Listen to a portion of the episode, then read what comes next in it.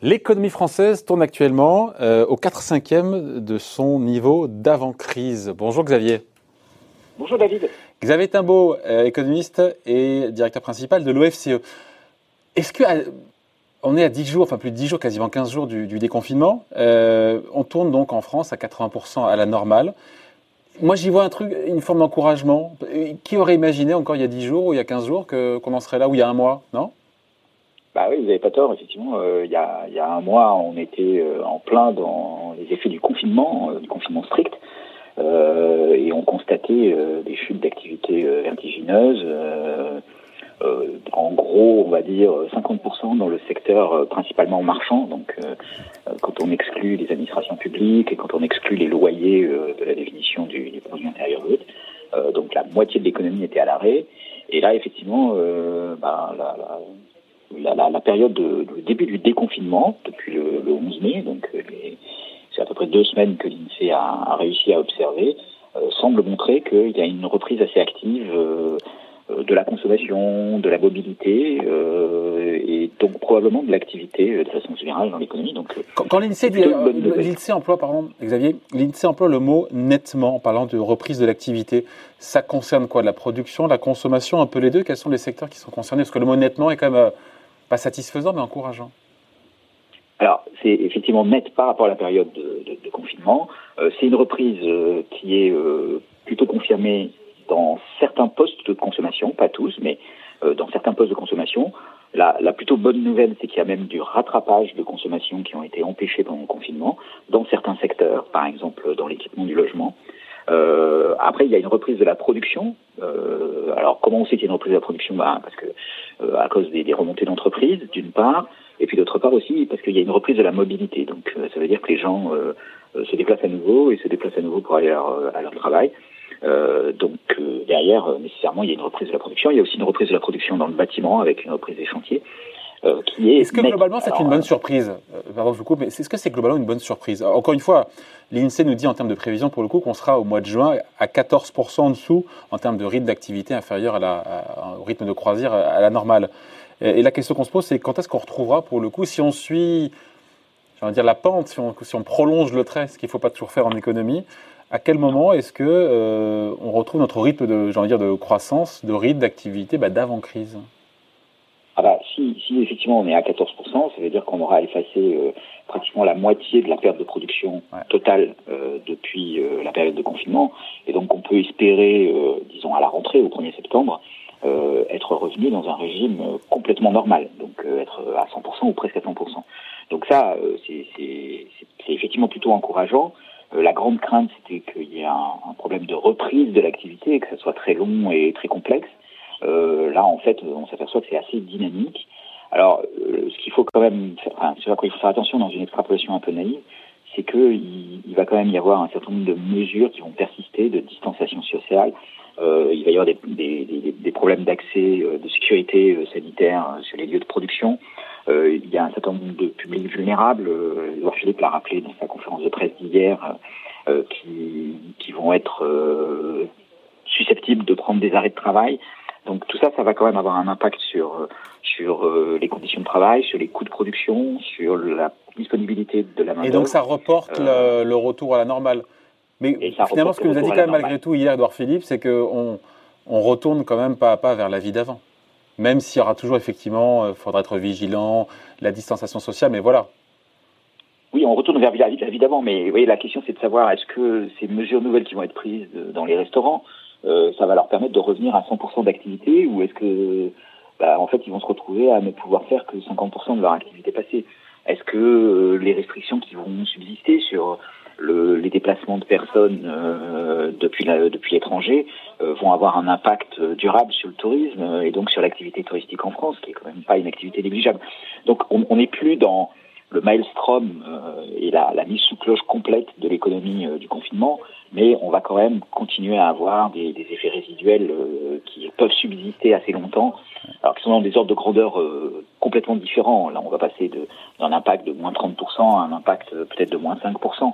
Mais voilà, moins 5%, c'est quand même pas négligeable sur une économie. Évidemment. D'autant que 5%, on y est quasiment, enfin 6%, c'est ce que dit l'INSEE à propos de la consommation euh, des ménages qui est bien reparti, nous dit l'INSEE, 6% en dessous de son niveau d'avant-crise. Et là, je me suis dit, mais euh, euh, ces achats là qu'on voit aujourd'hui, est-ce que ce sont des achats coup de cœur, on peut en douter, ou peut-être des achats qui, ont été reportés, qui auraient dû être faits, qui ont été reportés, qui maintenant se font parce qu'on peut les faire? Et voilà, d'où la question de la pérennité de cette consommation, avec l'épargne forcée que vous avez calculé, des dizaines de milliards, quasiment 50 milliards d'euros mis de côté par les Français.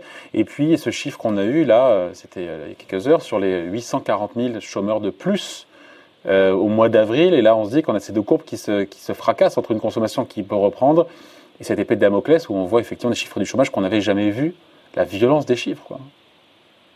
Tout à fait, vous avez raison. Donc il y a, cette épargne accumulée euh, qui se redéverse euh, au moins en partie. Euh, il y a des consommations qui n'ont pas été possibles pendant le confinement ou qui n'étaient pas nécessaires et que les ménages rattrapent. Ça, on le voit dans les données de l'INSEE, l'exploitation des données de carte bleue, c'est assez spectaculaire dans certains secteurs.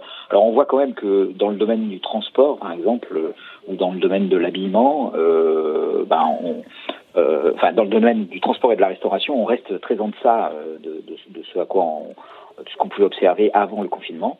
Et puis, euh, vous avez aussi raison, il y, a, cette deuxième partie de la crise économique, en fait, euh, qui est que bah, malgré le chômage partiel, malgré les dispositifs de soutien à l'activité, euh, il y a un certain nombre de gens qui se retrouvent au chômage dans des proportions considérables.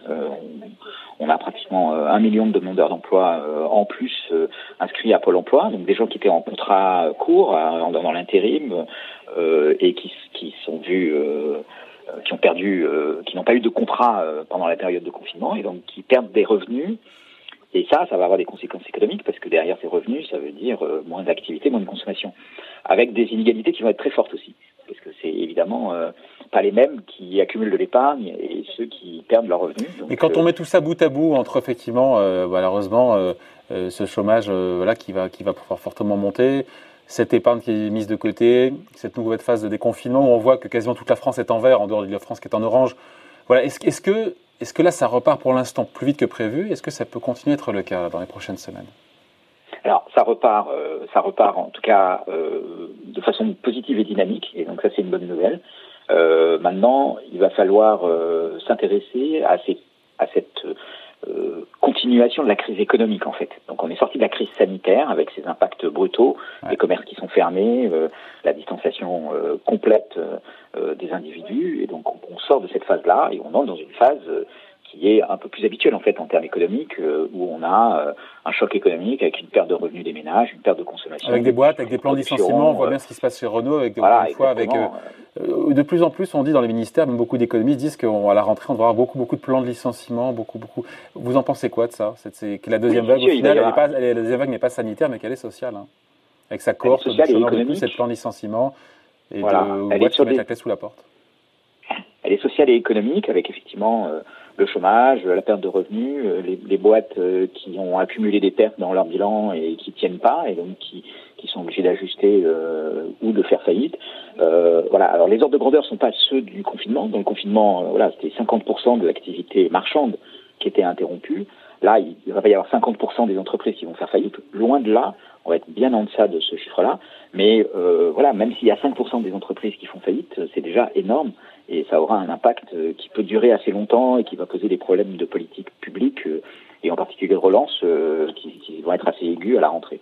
Oui, mais sauf qu'encore une fois, il y a un côté autoréalisateur, mais plus les Français ont confiance, plus ils consomment, plus ça soutient l'activité et moins plus on évite les, les faillites. Hein. C'est, non?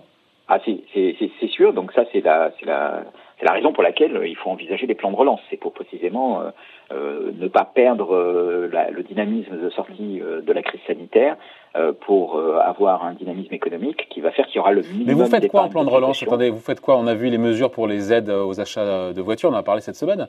Vous faites quoi Quand et quoi en termes de plan de relance bah, en termes de plan de relance, il y a des mesures qui peuvent être faites de distribution de revenus aux personnes qui auront des pertes de revenus. Donc, vous voyez, par exemple, il y a une question autour de l'assurance chômage, typiquement. Euh, et, de plutôt renforcer l'assurance chômage euh, pour permettre à ces, à ces personnes qui ont perdu des emplois pendant la crise de confinement de continuer à avoir un revenu euh, et de garder confiance dans l'avenir. il y a aussi accélérer tout ce qui peut être fait en matière de transition environnementale, en matière d'investissement pour faciliter et, et, mettre de, de l'énergie dans la machine. Et puis enfin, il y a aussi un certain nombre de, de plans de mesures sectorielles à prendre. Il y a un, il va y avoir un gros coup d'arrêt au tourisme, donc c'est le moment aussi de complètement euh, repenser la filière euh, touristique. Euh, il y a des choses à faire en Europe pour relancer un tourisme à l'intérieur de l'Europe, en imaginant que les frontières vers l'extérieur et de l'extérieur de l'Europe seraient continuant à être fermées ou, ou en tout cas très fortement régulées. Donc avoir un tourisme en Europe et puis peut-être en profiter pour euh, construire ce tourisme sur une dimension plus environnementale, euh, avec moins de transport aérien, avec plus de transport ferroviaire. Euh, voilà, enfin, bon, il y a, y, a, y a, toute cette dimension euh, un peu stratégique d'accompagner les évolutions de l'économie. Euh, qui peut se faire par des plans d'investissement bien choisis et des soutiens à des filières bien choisies. Alors évidemment, mais est-ce que c'est ça qui poussera, pardon, Xavier, est-ce que c'est ça qui poussera les particuliers, les ménages qui ont thésaurisé combien 60 milliards d'euros Vous avez fait le calcul, c'est ça?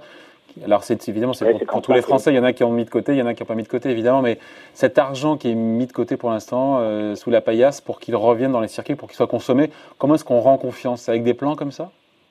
Avec des plans comme ça en partie, parce que le, la dimension macroéconomique de l'épargne de, précaution, euh, elle, est, elle est réelle. Donc s'il n'y a pas trop d'augmentation du chômage, euh, bah, il n'y aura pas trop d'augmentation de l'épargne de précaution.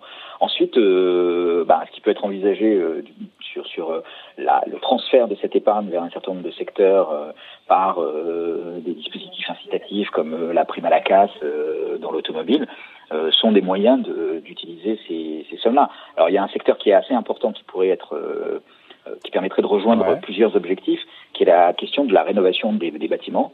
Euh, et donc de, de, pouvoir utiliser cette épargne pour la rénovation de l'habitat, euh, à la fois pour répondre euh, aux exigences environnementales, et puis peut-être aussi pour euh, pour permettre aux gens de concrétiser euh, ce qu'ils ont analysé sur leur façon de vivre et sur l'articulation vie professionnelle, télétravail et, et, leur logement. Donc là aussi, il y a, il y a, y a probablement euh, une dimension à prendre en, compte euh, et qui s'articule aussi avec la question du transport. Donc, c'est pour ça qu'une une prime à la casse dans l'automobile euh, peut être presque contre-productive parce que c'est peut-être aussi l'occasion d'engager des, des, des, changements assez importants dans la façon de se déplacer, voilà, et retourner sur le tout voiture peut être, euh, peut être un peu. Euh, Il fallait sauver la filière. La filière, euh, on a des fleurons. Vous connaissez PSA, Peugeot, Citroën, Renault? Oui, j'en ai entendu parler, oui.